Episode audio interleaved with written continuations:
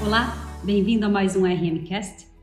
No episódio de hoje vamos falar sobre a legalidade ou não de sorteios feitos pelas redes sociais.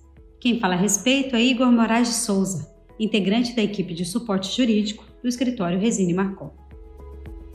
Estamos no auge da interação pelas redes sociais, com milhares de usuários ativos e alguns confinados em casa. É comum se deparar com sorteios online. Quem nunca marcou um amigo na esperança de ganhar?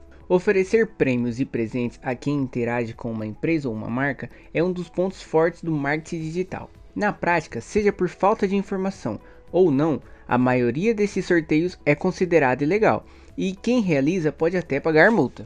Ações publicitárias, como por exemplo, fazer sorteio no Instagram sem autorização, é legal?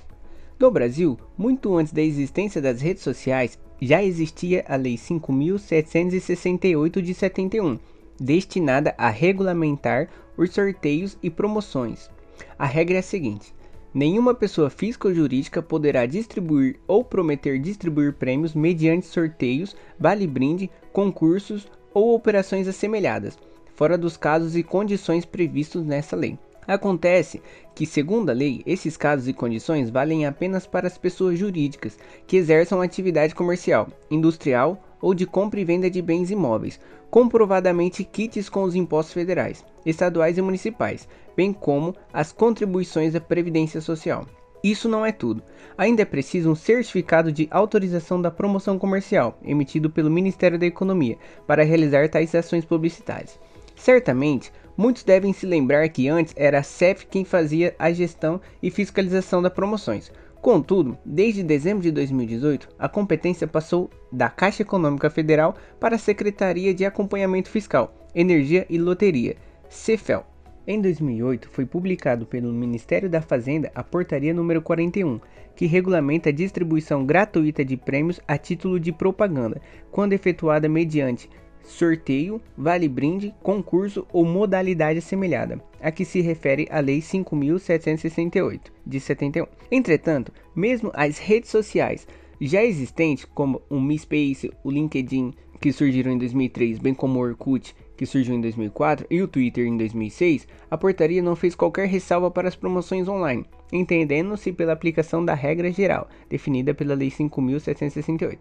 Ou seja, é necessário o cumprimento de todos os requisitos e ainda da certidão de autorização. O procedimento de autorização não é muito simples de se obter, Porém, para a alegria de todos, o avanço da tecnologia tem auxiliado muito nessa tarefa, pois pode ser realizado online, no site do Ministério da Economia, pelo Sistema de Controle de Promoções Comerciais, o SCPC. Importante dizer que o pedido de autorização tem que ser protocolado no prazo mínimo de 30 e máximo de 180 dias antes da data de início do evento ou da promoção, bem como tem que pagar uma taxa de fiscalização.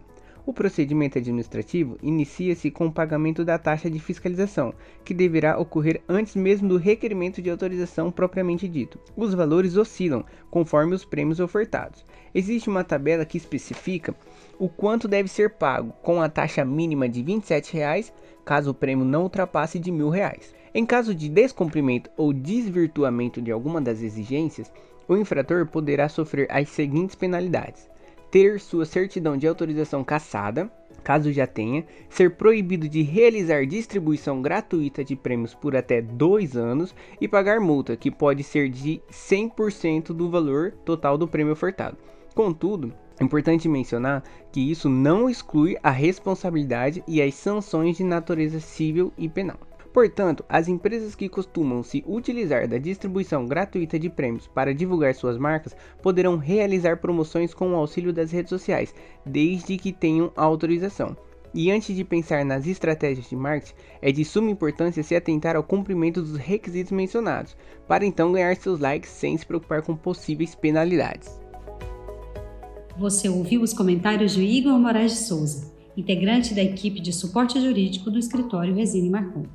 Fique ligado nos próximos RMcast.